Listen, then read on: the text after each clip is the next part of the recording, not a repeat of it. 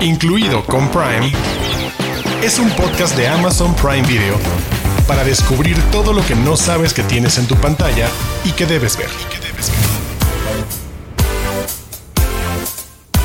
Damas y caballeros, para comenzar el episodio de esta semana, más que una invitación les tenemos una amenaza. Si ustedes se meten con alguno de los perros de las personas que están en este programa, prepárense, porque lo que, con lo que vimos esta semana, ya sabemos qué hacerles. ¿Por qué será? Dianita Su, dinos qué es lo que vamos a hablar. Hola, querido Héctor y querido Arturo, estoy muy feliz de estar aquí, estoy muy feliz de hablar de perritos, me encanta defender a nuestras mascotas y decir que sí, yo me uno a tu banda de matones si se meten con nuestros, Sí, con nuestros sí. eh, animalitos, sea lo que sea. Pueden matarnos a cualquiera de nosotros, pero si se meten con los Exacto. perros, Y, y podría Ya ser sé, que no hagamos nada. Los dejemos seguir con su vida, todo bien. Arturo vivió bien, le fue bien en la vida, Eh, pero Exacto. su perrito. A estas alturas, quienes nos están escuchando deberían de saber a qué nos referimos cuando hablamos de esta trama. O sea, quien no haya visto John Wick a estas alturas, no sé, no sé qué están esperando. La vamos a tratar el día de hoy, así que acompáñenos. Y si no es suficientemente Keanu para ustedes, si no les gusta el Keanu cuarentón, pues vámonos a los noventas, donde tenía unos bellos 29 años y surfeaba y tenía romances con Patrick Swayze. Así que prepárense porque además de John Wick también tenemos una dosis de punto de quiebre. Y si quieren series de acción, películas no les es suficiente y quieren pasarse un rato, también tenemos una recomendación que yo no había visto y la verdad es que en este tono de, de opción de entretenimiento de acción que platicamos como John Wick, como punto de quiebre, Alex Rider vale mucho la pena. La historia de un joven, agente secreto, espía y cómo participa y se va metiendo como en partes medio oscuras. Muy bien contada, ¿eh? Ya tuvimos nuestra dosis de poder femenino, mujeres que patean traseros hace unas cuantas semanas y ahora nos toca a los hombres. Quédense con nosotros porque esto es el episodio 18 de Incluido con Prime. Los de casa. Títulos originales y exclusivos de Amazon Prime Video. Chicos, si ustedes no tuvieron suficiente con Hannah, pues prepárense, porque al parecer hay muchos chicos, muchos adolescentes que tienen habilidades secretas de las cuales no están conscientes. Y en este caso, nos toca hablar de Alex Rider. Si ustedes no conocen la historia de Alex Rider, pues estamos hablando de un joven inglés con mucho encanto y mucho talento que además tiene habilidades especiales y las va a tener que poner en uso, porque cuando muere trágicamente su tío, él se verá involucrado con el gobierno para poder detener un plan gigantesco mundial. Y quisiera comenzar con mi queridísimo Arturo. ¿Qué tal te fue viendo Alex Rider? Tuvimos dos temporadas esta semana. ¿Por qué crees que la gente también debería de darle una oportunidad? es una muy buena alternativa de la construcción de todo este personaje. Si vamos a hablar de los asesinos a sueldo, de estos agentes espías preparados, entrenados de manera muy particular. Creo que Alex Rider, además, basada en una saga juvenil de 12 libros, estas primeras temporadas cubren, o la primera temporada cubre apenas un par de títulos. eh, creo que es muy entretenido. A mí, la verdad, yo no había visto Alex Rider hasta antes de que nos tocara, que sabíamos que íbamos a platicar de la segunda temporada, entonces me puse a ver también completa la primera. Y la verdad la pasé muy bien. No lo tenía como tan claro, ¿sabes? En esta historia, y de nuevo, entendiendo que son franquicias, que en este caso viene de la literatura juvenil, como Jack Ryan, otro personaje que también ubicamos como una saga, que lo hemos visto desde reformatearse hasta diferentes misiones. Pues bueno, ahora con un contexto juvenil y la verdad me parece con un tono, además de la parte de acción, con un tono particular algo oscuro, ¿sabes? Con lo que pasa y sus enfrentamientos con otro tipo de, de mafia y como los hijos de ciertos personajes polémicos cuando se meten en problemas, pues los mandan a un reformatorio, llamémoslo, a una escuela que los pone en orden y pues bueno, ahí empieza un poco como a descubrir qué pasa detrás de ese mundo extra de la gente, mientras, pues sí, también es ver las super capacidades naturales que tiene Alex Rider para descifrar cosas y para pelear y para saltar y mil cosas así. Sí, e- es muy loco porque con Hannah la semana pasada, bueno, hace dos semanas, no, nos tocó peli franquicias que han sido películas antes y que ahora están reencontrando una segunda oportunidad para que el público las vuelva a conocer en la televisión. Y este es el caso con Alex Rider. La verdad es que a mí me gusta mucho el hecho de que vemos a un Alex normal, porque siento que cuando tenemos a un espía en la posición, bueno, que un adolescente que está en la posición de un espía, no sé, como que hay, hay, una parte que no te permite conectar con él porque lo sientes muy realista o tiene mucho el estereotipo de espía joven. Y aquí no, aquí me gustó mucho como Alex es un chico bueno, como es alguien decente y que de hecho el, factor comédico se le da todo a, su mejor amigo. Eso se me hizo algo muy padre hablar de la segunda temporada, me gustaría dar un poquito más de, referencias para la gente que sepan qué esperar o qué buscar en una serie como Alex Rider. De entrada, sí, ya hubo una película antes en 2006 que se llamó Stormbreaker, que si alguien la vio y no le gustó, sepan que esta es justo, como ya dijo Héctor, una adaptación diferente, bien basada en, en estas novelas. Y digamos que es así, ok, Arturo ya dijo Jack Ryan. Yo sumaría, sí, como una especie de James Bondcito, sí más por el lado familiar, aunque sí tiene su acción y su lado sangriento, no voy a decir que es para niños de, de a 5 a 12. Sí James Bond, sí Kingsman y sí Jason Bourne. También, o sea, de nuevo, ¿no? Todo no con tanta violencia como en esas películas, pero creo que sí, este personaje... Es de esa familia. Toma varios elementos. es de esa familia, exacto. Son, son, son primitos por ahí perdidos. Y creo que se le debe mucho a Otto Farrant, que es quien interpreta al protagonista en esta serie, que la verdad es que lo hace muy bien. Y bueno, ahorita quería yo hablar de algunas diferencias con los libros para aquellos que sepan, bueno, que leyeron los libros y que quieren encontrar diferencias con la, pues, con las, eh, la obra original y con adaptaciones también a la parte moderna de la tecnología, ¿no? Una de ellas es, por ejemplo, en, el, en los libros vemos cómo Alex Rider tiene que encontrar una locación y lo hace a partir de un directorio, ¿no? Estos libritos en donde hay direcciones y cosas. Y aquí en la serie ya te muestran Find My iPhone, ¿no? Como ese tipo de, actualizaciones que hay en la serie están por todos lados. Y justo quienes hayan leído los libros y digan, ok, ¿qué me, nuevo me vas a presentar? Creo que la serie sí tiene varias diferencias. es muy padre porque tenemos que resolver un misterio, ya que en la primera temporada vamos a conocer la historia de cómo Alex pierde a su tío y lo único que le deja es unas palabras que dicen point blank. O sea, punto, punto blanco. Y, toda la temporada es descubrir qué es lo que está pasando, que es, que es point blank, a dónde tenemos que llegar. Y ay, no, no me gustaría spoilearlo, pero solamente quiero decirles que cuando ya descubrimos qué es point blank, es mi parte favorita de toda, de toda, toda la serie. Porque tenemos la oportunidad de ver a Alex siendo un espía y alguien muy capaz y además que está infiltrado alrededor de niños problema. Y los niños problema en esta serie uh, son unos desgraciados. Todos, imagínense una Nuestros villanos para la serie van a ser un montón de niños ricos, de papás, que los papás se quieren deshacer de ellos. Entonces vamos a conocer un montón de psicópatas y un montón de personalidades muy, muy, muy extremas. Por ejemplo, para mí también fui, me hubiera gustado que se hubiera desarrollado más, pero fui muy fanático del episodio de la familia, donde, donde llega Alex y cuando llega la hija de esa familia, porque se supone que Alex es adoptado para poder ser eh, infiltrarse en, esto que es Point Blank y luego llega la hija original de la familia y pues muy buena onda no era, como que tenía sus tendencias psicópatas. Quisiera que ustedes me dijeran, chicos, ¿qué, qué momentos memorables, qué, qué, es lo que más se llevan al ver la primera o la segunda temporada? ¿Cuáles fueron sus episodios favoritos? La verdad es que las primeras secuencias precisamente que ayudan a, descubrir qué tipo de persona es Alex Ryder, ¿sabes? Como un estudiante normal que de repente le quiere echar la mano a su mejor amigo y ese pequeño parkour que hace para entrar a la escuela y para robarse un teléfono celular, creo que establece muy bien dos cosas, el perfil del personaje y el ritmo la narrativa de acción que van a hacer, ¿sabes? Como fluida y demás.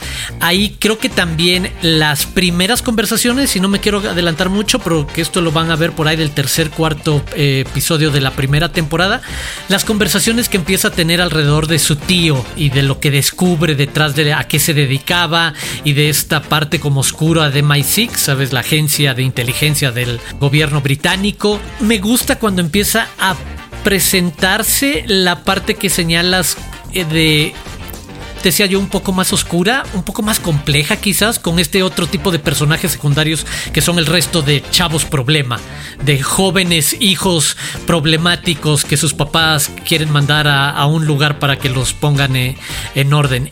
No es lo que suele rodear a estos ejercicios de acción.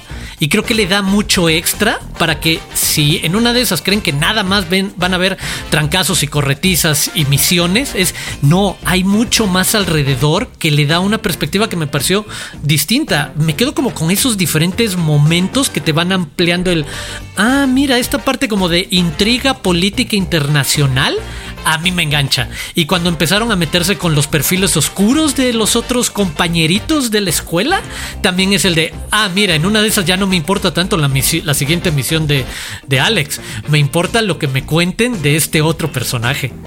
Sí, totalmente. Sí, creo que en algo podemos estar de acuerdo. Es que en, este episodio vamos a ver propiedades y franquicias de acción que realmente tienen algo más que disparos y balazos. Que hay un montón de películas así que nomás las ves y te tiran como tres puntos de IQ. Y está divertida para verla el domingo. Sí. sí, está padre. Pero, pero todas las que tenemos aquí realmente tienen algo que ofrecer, ya sea en el corazón, ya sea en el intelecto o algo que te mantiene intrigado. Algo, por ejemplo, que me gusta a diferencia de las novelas es que el personaje de Alex Rider en las novelas tiene 14 años, acá tiene 16. Si bien son dos años de diferencia, tampoco es la vida entera, pero sí hay, o sea, es mucho más fácil desarrollar un personaje y que le creas, ¿no? Que sea creíble en toda esta parte de acción y de cómo se sube a los edificios y justo recupera el celular, como dice Arturo, a un personaje más chico, ¿no? Que son este tipo de adaptaciones y cosas que tienes que tomar de la parte de creativa para que tenga sentido tu historia. Entonces, no sé, e, ese tipo de cosas como el, amigo Tom no aparece en los libros hasta creo que el quinto o algo así. Entonces que lo metan desde ahora creo que sí le da esta parte de vulnerabilidad al personaje junto con la acción, que es algo que va a conectar con las películas de las que vamos a hablar más adelante. Ver a este personaje super badass que parece que nada lo derriba, pero siempre hay algo ahí que le mueve el corazón, que le va a mover, o sea, las piezas y que va a ser como el punto débil justo de los protagonistas. Si ustedes quieren ver la primera temporada de Alex Rider y fanboyar como nosotros, ya está disponible ahorita mismo en Amazon Prime Video y estén muy al pendientes porque la segunda se va a estrenar este 3 de diciembre. Así que ya saben dónde encontrarla y vean Alex Rider. Desde las profundidades. Joyas dentro de Amazon Prime Video. Y ahora sí, señores, hijo, hace calor aquí o soy yo o, son Keanu Reeves y Patrick Swayze que no se pueden quitar las manos de encima. Ese bromance de todos los tiempos. que este es el episodio más sexy que vayamos a tener en incluido con Prime. Wow, no, no, no, no, no. Yo para la gente que no sepa por qué estoy tan tan eufórico, acabamos de ver punto de quiebre, Point Break. Y si no lo han visto, al menos una parte de estas cosas que voy a mencionar les tiene que hacer memoria un grupo de criminales llamado los expresidentes, que para combinar tienen sus máscaras de presidentes, asaltan bancos y siempre lo han hecho de una manera muy eficiente. Ya llevan como 27 robos y nunca los han podido atrapar, más que solamente un pelo. Y ahora tenemos a nuestro agente Keanu Reeves, o también conocido con el personaje del mejor nombre de las películas, Johnny Utah. Quiere ser un sí tiene un gran nombre, sí tiene un gran nombre. Sí, sí, sí, Johnny Utah. o, sea, el Patrick Swayze se llama Buddy, pero se llama literalmente B-O-D-H-I, no Buddy, sino Buddy. Es como, no, no, no. Perfecta película, total. Keanu Reeves quiere...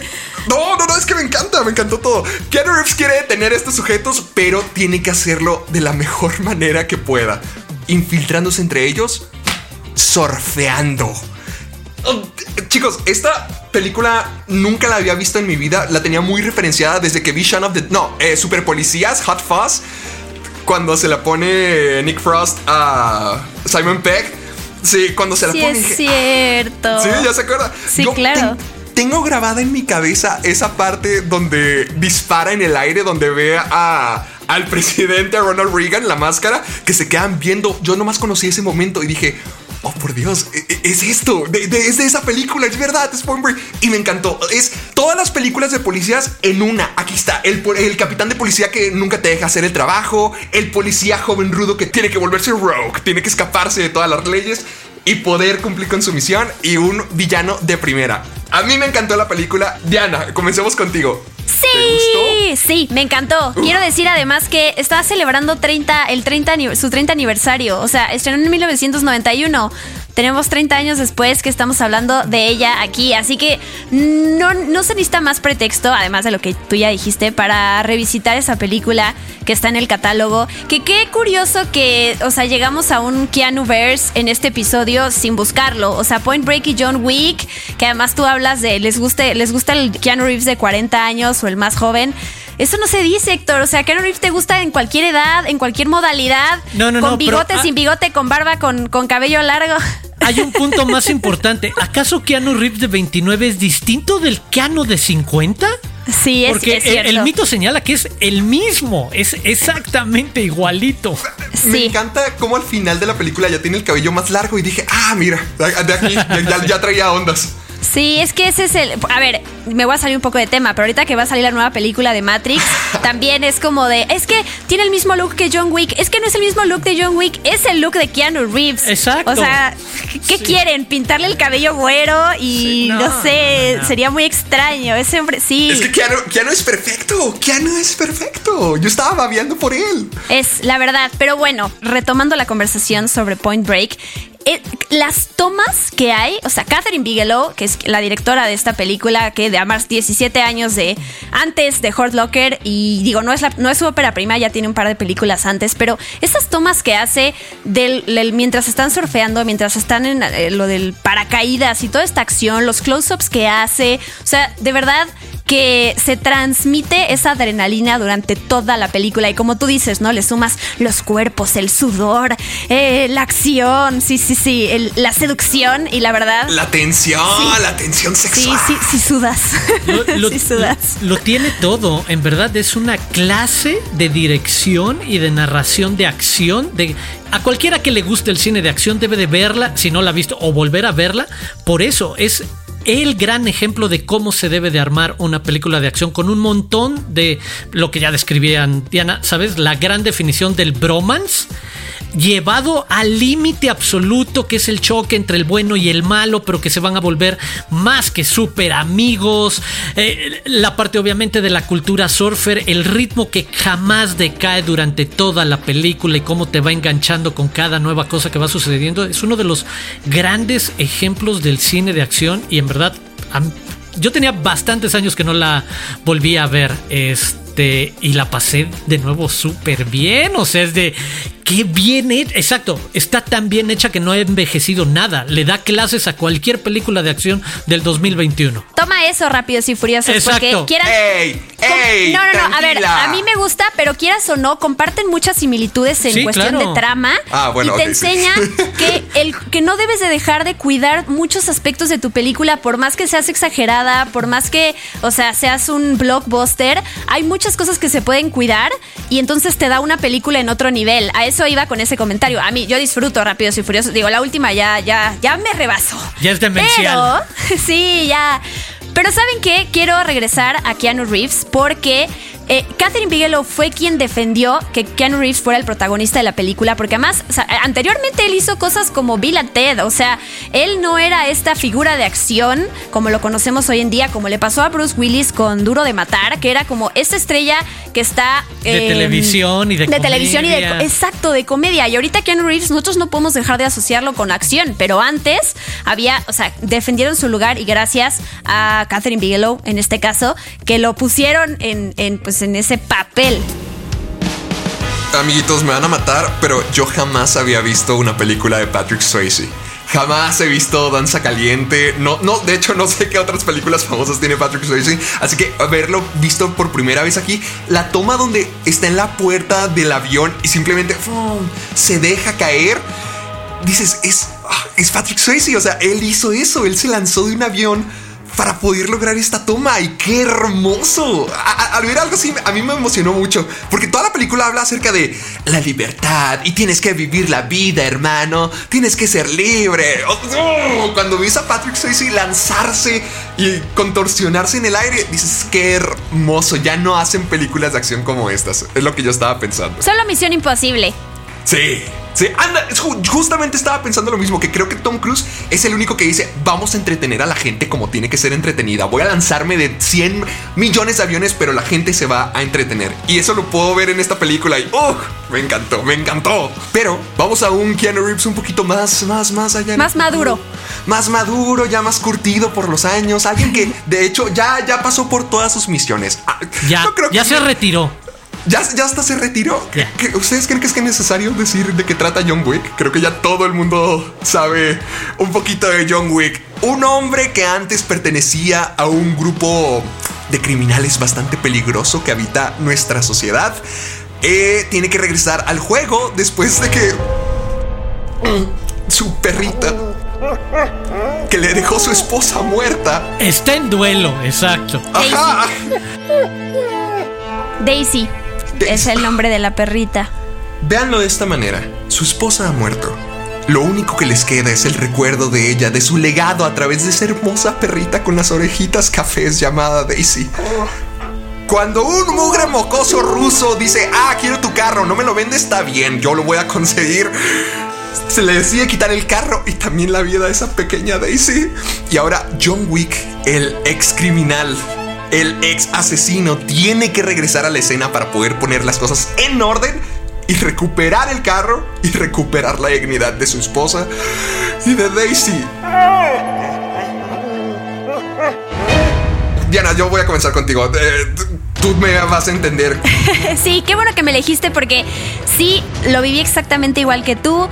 He visto John Wick varias veces, pero ahora que la volví a ver para grabar este episodio, sí me pegó, me pegaron diferente los primeros, ¿cuántos son? 10, 15 minutos cuando es toda esta eh, historia de cómo muere la perrita de John Wick. Y sí, o sea, me lo tomé personal, como cualquiera. Todos amamos a los perritos, pero cuando tienes un perrito, o sea, es así de, de quieres matar, cuando además el, malo es Alfie Allen, que es Greyjoy en Game of Thrones, y que también ahí hace sus cosas de, traición. Pero bueno, sí la vi diferente. Tú viste a ah, Flea. Ah, claro, totalmente. Flea es mi perrito y lo adopté hace un mes justo y sí, ahí, o sea, ahí me vi reflejada. Y nada, eh, tú lo dijiste Héctor en un episodio pasado en donde hablamos de Cóctel Explosivo, que es todas las bases que sentó la película de John Wick, como todo ya es nuestra referencia a ella, que es una película que además lleva tres a la fecha, que ahí viene un spin-off, que ahí viene una cuarta, que ahí viene una serie y que eh, eh, película tras película ha recaudado mucho más dinero o sea, que las secuelas después se caen en cuestión de recaudación y la verdad es que le, ha, ido increíble. ¿Y cómo? Porque el creador, hay que decir, Derek Kolstad, hace poquito sacó una película que se llama Nobody con Bob Odenkirk, que justo emula mucho la acción de John Wick. Entonces, qué difícil es haber sentado bases de algo y después tener que distanciarte de eso, es que eso eres, ¿no? Como que él ya tiene ese sello, ese tipo de acción, ese tipo de, de filmar y de presentar la vulnerabilidad del personaje antes y después presentarte lo peligroso y lo psicópata que puede ser. Entonces, pues nada, a este hombre es al que le debemos y a Keanu, obviamente, a bebé Keanu. No, de hecho lo mencionábamos en, hace un par de episodios cómo siento yo que John Wick vino a arruinar todas las películas de acción. Porque ya todos quieren ser John Wick. O sea, Nobody, Cocktail Explosivo, eh, Atomic Blonde. Como que John Wick era esta película que vino de la nada y mm, revolucionó el género de acción realmente hizo algo bastante grande y siento que cada película que viene solamente se pone cada vez más loco. Hay asesinatos más extraños. Por ejemplo, en, la segunda película, que no vamos a hablar de ella en esta ocasión, pero ves a John Wick matar a alguien con un lápiz. Es, algo magistral y cada vez este mundo va creciendo y va creciendo y va creciendo y va creciendo. Y mira, te lo va a pasar a ti Arturo, porque quiero que me digas, yo no soy tan fanático de John Wick 3. Ya para mí fue el punto donde yo sentí de que ya Keanu Reeves está nomás dispara la cabeza, dispara la cabeza, dispara la cabeza y nunca puede, nadie lo puede dañar. ¿Cómo te sientes tú al respecto ya con la tercera entrega? Me sigue gustando, ¿eh? Creo que sigue siendo el molde de las películas de acción contra la que todas las demás se miden o tratan de eh, parecerse, ¿sabes? Dentro de el formato blockbuster de película de acción. Y creo que sigue siendo sobre todo por la capacidad visual coreográfica. Es esa parte de las peleas, ¿sabes? El de vas a pelear contra tres durante 6, 7 minutos, pero sabes que no vas a cortar. O sea, hay un gran juego de edición, pero al mismo tiempo hay como un tiempo real para que sientas como el cansancio del personaje mientras se alarga la tranquiza y la madriza y tú dices, bueno, ya, o sea, después de tantos golpes, los dos deben de estar agotados y siguen y siguen y siguen y no se cansan ni ellos ni se cansa el ritmo de cómo lo cuentan. Entonces me parece que la tercera sigue siendo muy eficaz en eso. Si quieres ese rato de ver madrizas, pero las madrizas siguen estando excelsamente montadas y coreografiadas y dirigidas y editadas y, me parece que eso lo sigue haciendo junto con la premisa inicial, que te atrevas de nuevo a jugar con algo que sea tan sencillo, a la vez en una de esas, como dicen, empático, que yo también me puedo subir en ese sin tener perro, pero que me encantan. tú eh, también, tú también sentiste la muerte de, eh, Eso, totalmente, el de, ¿sabes? Y es un lugar mucho más sencillo sobre el que no, no te habrías atrevido a construir toda una película de acción antes. Antes tenía que ser la gran tragedia. Te mataron a toda tu familia, ¿sabes? Algo así. Ah, no, ahora es la parte, lo que decía Diana, su primero exponer la parte emocional de, pues es un tipo que está en esta circunstancia de duelo y pues como asimilándolo y pues va a recargar todo esto en este recuerdo de la perrita y a través de la perrita y del tal cual, es un McGuffin, es un mero pretexto para el tipo para echarse en un tsunami de matanza, pero al, al final es eso, es solo te mataron al perro y es el de eso es más que suficiente. No necesitas hacer todo el mega show dramático, traumático para echar a andar algo así. Y creo que eso también es parte de la combinación de cómo es novedoso y fresco. Porque se siente, sabes, hasta en el mejor sentido ligero. Como si fuera algo que no debería de provocar esa reacción. Pero como la provoca, te, te dejas llevar un poco más en toda la secuencia demencial de, exacto, en algún momento lo veremos matar a alguien con un lápiz, que además es lo que en la primera película el gran este mafioso ruso este cuando le dice a su hijo el de eres un baboso, güey, ¿sabes con quién te metiste? Con una máquina de matar. Yo una vez lo vi matar a alguien solo con un lápiz en un bar. No, es, es algo hermoso y sobre todo ya para la tercera. Miren, Keanu Reeves nomás quería hacer tres películas y ahorita ya vienen como seis en camino con un spin-off. Y cada vez se está poniendo más y más y más grande. Estamos hablando que es la tercera película. Ya para este punto, John Wick ya deja de decir, no, no estoy de regreso. No, sí, a lo mejor estoy de regreso. No, estoy viendo. Ya, ya para este punto ya está enojadísimo. Ya necesita cobrar cuentas con alguien y lo podemos. Sí, sí, sí, sí, sí. sí. O sea, ya todos vayan persinándose. John Wick está presente. Así que si ustedes también quieren tener su dosis de, bueno, iba a decir de muerte, eso no suena también, su dosis de Keanu Reeves, pues vayan a ver Punto de Quiebre o vayan a ver John Wick, la 1, la 3, que están disponibles en Prime Video, para que sepan, para que puedan Ah, simplemente relajarse, subir los pies un ah, domingo. Ya me acordé de otra cosa, perdóname, Héctor. Es que ahorita así como el de. Es que digo rapidísimo, porque ahorita mientras lo describías me acordé que es la otra cosa que me gustó y que no soy tan fan, pero creo que hace increíble John Wick en algunas secuencias y en su apuesta visual. Replica el estilo del videojuego de acción lo cual cuando lo haces bien en cine funciona mucho. Sobre todo piensa cuando, exacto, los balazos a distancia y cómo revientan eh, cráneos y sangre y demás.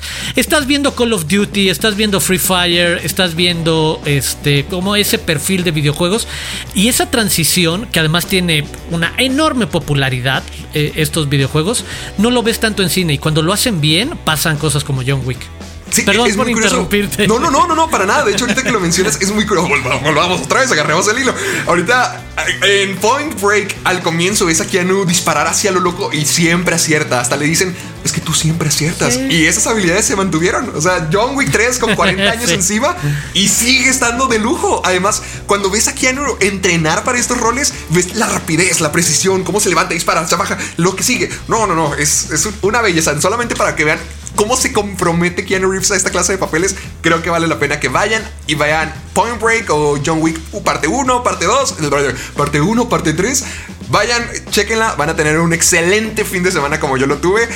No se calienten demasiado con Keanu Reeves y Patrick Swayze, es lo único que les puedo decir. Ya, váyanse, vayan. Yo ya solo quiero saber ¿Dónde tiene Héctor el tatuaje de Keanu Reeves? en la espalda, como Keanu, nomás me quito esto y lo tengo así un Keanu gigantesco en el pecho. Prime News. Noticias calientitas de Amazon Prime Video. La cuarta temporada de The Marvelous Mrs. Maisel estará lista para estrenarse el próximo 18 de febrero de 2022 con invitados especiales como Kaylee Bishop, Milo Ventimiglia, John Waters y Jason Alexander.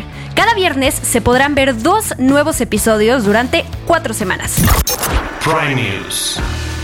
El próximo año se estrenará el documental 1314, protagonizado por Juan Pazurita sobre su viaje de crecimiento y determinación, apoyando los esfuerzos de reconstrucción después de los daños ocasionados por el terremoto de 2017 en la Ciudad de México. Prime News.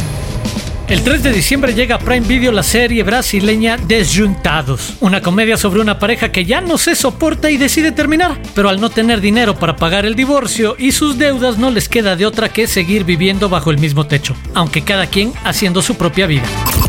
Prime News. El 10 de diciembre se estrena la película Encounter, un thriller de ciencia ficción de un antiguo marín que regresa a casa para toparse con una amenaza aún más peligrosa a las que se ha enfrentado. Una especie de insectos alienígenas que han empezado a apoderarse de los cuerpos de las personas. Protagonizada por Riz Ahmed y Octavia Spencer. Prime News. Y por si aún no lo sabían, pueden hacer recargas telefónicas a su celular a través de amazon.com.mx. El monto mínimo de recarga es de 10 pesos para usuarios de Telcel y Movistar y de 15 pesos para ATT. El monto máximo de recarga para las tres compañías es de 500 pesos y no hay ninguna comisión por la operación. Incluido con Prime. Es un podcast de Amazon Prime Video. Señores, es momento de despedirnos. Ustedes ya tienen una misión, pero antes para poder cumplirla tenemos que escuchar la gigantesca sorpresa que Diana nos tiene, porque no saben, ahorita ya creó mucho hype, ya creó mucha expectativa. Sí, no lo saben, Dijo que pero es tiene- verdad. Sí, a ver, Es ¿qué que tienes ahí para les nosotros? va. Yo tenía ya planeado recomendar una película que no era de acción, eh, que está. eh, sí, es, un- es lenta, la voy a dejar para más adelante. Pero Ah, yo te iba a decir di cuál. no, no, no, no, no, no. Ahorita que estábamos hablando de Keanu Reeves, se me vino a la mente una película que vi hace poquito que está en el catálogo en Amazon Prime Video y que muero de ganas de ver porque la he visto 400 veces de esas películas que veo una y otra vez con mi mamá y que la protagonista de la película ya salió en una película con Keanu Reeves, así que ahí está mi conexión número uno. Y la segunda conexión es la trama de esta película que voy a recomendar, que es una infiltrada, al igual que Keanu Reeves en Point Break. A lo mejor no saben de qué estoy hablando, veo la cara no, de la cara de Héctor no. de Exacto, ¿qué, así como el ¿qué de rayos yo también estás diciendo? Estoy echando la rata a andar y así como el de ¿por dónde cuál quién es? bueno, Ba- Basta de que sea la mejor película del universo, No. Diana. Películas Ah, Yo la amo. Actrices que han salido con Keanu Reeves y la a protagonista de la película es una infiltrada en un concurso de belleza que ¡Oh! es Miss Estados Unidos y estoy hablando. Sí, de mi sí, simpatía. sí. Todas las películas que mencionamos en este programa ya valieron queso. Exacto. No, no, no, no se crean, no se crean. pero- Porque además esta película es de acción, la que yo iba a recomendar antes, la verdad no, y siento que iba a dejar bajoneada a la audiencia, así como de, ah, ok, no, no, no, no mantuviste el tono. Entonces, mi simpatía queda perfecto. Eh, Sandra Bullock Gran protagonizó La Casa en el Lago con Keanu Reeves, entonces ahí está la, la conexión. Y además en esta película, para recordar, ella es una agente del FBI, desde chiquita ha sido súper badass y no se deja que nadie la pise. Por cosas que pasan, la- la- hay un terrorista que está amenazando al concurso de Miss Estados Unidos y entonces ella es la infiltrada perfecta para que la, la disfracen como Gracie Hart y sea una de las concursantes y entonces se infiltra y conoce a las participantes de los otros estados de Estados Unidos y no sé, es una película que a mí me hace demasiado feliz cada vez que la veo. Eh, Gran que Michael. Caine, ¿verdad que sí? Sí, en es- verdad, mientras la describías Adelante. y me acordaba, me reía. te hizo feliz. Es que sí. En, en hace serio, en feliz. serio. Es muy Yo la bueno. acabo de sí, ver es muy hace un divertida. par de. Muy- Yo la vi la semana pasada por primera vez. Dios mío, no hay nada más perfecto en este mundo que Sandra Bullock en esa película. Y Michael Caine. Michael Caine Sí. es. Mm, lo amo. Sí, y Benjamin Bratt también, que al principio es un. es mala onda. Eh, pero sí iba a decir una grosería, pero luego me contuve. Dije, madriza es lo más que se puede decir en este podcast. Eh, lo dijo Arturo. Yo, yo, yo podría decir la palabra que creo estás pensando. A ver. Producción, ¿podemos? Es medio culero. Ay, yo había pensado más fuerte. ¡Oh, por Dios! Somos adultos. Último episodio nos cancelaron. nos van a censurar, no, nos va a aparecer esa letrerita de explicit en el podcast porque dijimos malas palabras. Pero bueno, ahí está en Amazon Prime Video. o sea, siento que no hay una no necesitas razón específica para ver la película. O sea, te hace bien. Querer pasártela bien. Sí, querer pasarla bien. Y nada, yo no sé si Arturo, si tengas una respuesta, pero alguna película que tú veas año con año y que no te canse. Pero esas feel good movies, ¿eh? No me vayas a decir. O en Harry Met Sally. O en ah, Harry Met Sally. Todo el tiempo. Cada año la veo al menos dos veces y sé que acabo sintiéndome contento y feliz y me reí y me siguen haciendo reír los mismos chistes que ya me sé. Sabes, hasta poder hacer lip sync con los actores y actrices porque te sabes los diálogos y reírte con el remate de los chistes. Todavía me pasa. Y no te pasa además que estás, o sea, te metes tanto en la historia que sientes que puede acabar diferente. O sea, que como si la estuvieras viviendo por primera vez y dices, no, a lo mejor si la atrapan, no, a lo mejor, ¿sabes? Con, ahora, aprovechando que hace unas semanas platicamos de otras comedias románticas en los 90. Tienes un email, funciona exactamente igual. La puedo ver y sé qué va a pasar y que no se va a salvar esta pequeña librería chiquita de, este, de Nueva York pero hay veces en las que lo estás viendo y te estás imaginando, quizás si, si ahora pasara todo distinto y se enamoraran distinto, o no se enamoraran, y que se convirtiera en otra película. Sí. No, y además me pasa a mí mucho con, con, mi simpatía, que yo la veo a ella cuando la arreglan, cuando la tiene que subir por primera, tiene que usar tacones por primera vez, y me veo a mí, porque yo odio los tacones, eso, yo me tropiezo cuando tengo que andar con algo así, y los que son, no sé, eh, o sea, me veo en ella, ¿no? Esta parte de, pero ¿por qué tengo que comer apio y no puedo comer una dona si está enfrente de mí, ¿no? Como ese tipo de cosas, eh, me veo ahí reflejada. Así que nada, ahí está, está esa gran recomendación. Perdón. Y, y, esa, y esa parte me parece como de lo atractivo que tiene mi simpatía para pasártelo bien, e, e, esa naturalidad y empatía de, sabes, creo que muchas veces en estas situaciones o, premisas lo vas a querer exagerar demasiado, el de que te cueste demasiado trabajo aprender a caminar derecho, a caminar en tacones, ya sabes, hacer una prueba de talento y demás. No, aquí está perfectamente bien calibrado el tono de, por supuesto que tiene que ser algo complicado y nuevo como tú nos estás compartiendo de es verdad, pero no llega a la caricatura, lo hace, lo suficientemente atractivo y, te conecta como para decir, ah, claro, pues sí. Además, lo describías hace rato. Es esta policía badass desde chavita a la que en las primeras secuencias la vemos en un entrenamiento como de judo, taekwondo, poniéndole en su mandarina a todos, este, que sabes que no va a ser su terreno natural ponerse un vestidito y andar en tacones, pero tampoco lo caricaturizan de, ay, es la más inútil, es de, no, le cuesta trabajo, pero después de un rato, pues obviamente va a desfilar en cámara lenta y todos vamos a decir de, wow, con la transformación, incluido eh, Benjamin Brad. Exacto. Así que vean mi simpatía, por favor. Sé que es recomendación de Diana, pero esta creo que va por parte de todos. Es la mejor película del universo. Sí, sí, sí. Vayan a verla. Eso. Incluido con Prime, es un podcast de Amazon Prime Video. Señores, podríamos estar babeando, sudando y echándole muchas flores a todos estos héroes, pero ya es momento de despedirnos y de decir adiós. Chicos, ¿dónde los podemos encontrar? A mí me pueden seguir en arroba Aguilar Arturo en casi todas las redes sociales y la verdad los quiero invitar a que nos escuchen la próxima semana y a que nos escriban utilizando el hashtag incluido con. Por supuesto, suscríbanse tanto en Amazon Music como en cualquier otra plataforma de podcasting en la que ustedes escuchen sus podcasts. Ahí también se pueden suscribir. Cuando dijiste los quiero invitar, pensé que ibas a decir los quiero. Y dije, ¡ay, qué lindo! ¡Arturo! ¡Qué bueno! ¡Qué bonito! Ah, quizás algún día. Quizás algún día, quizás algún día. Yo soy Diana Su, me pueden encontrar en Twitter y en Instagram como arroba guion bajo de. Y no olviden seguir a Amazon Prime Video en arroba Prime Video MX. Yo he sido Héctor Portillo. A mí me pueden encontrar en YouTube como Caja de Películas, en Facebook y Twitter también como Caja de Películas y en Instagram como Soy Héctor Portillo. Y pues si ya están surfeando por la web, aprovechen para suscribirse a Amazon Prime Video. Me imagino que ustedes ya lo tienen porque están escuchando todas estas recomendaciones, pero si no, pues ya saben qué hacer.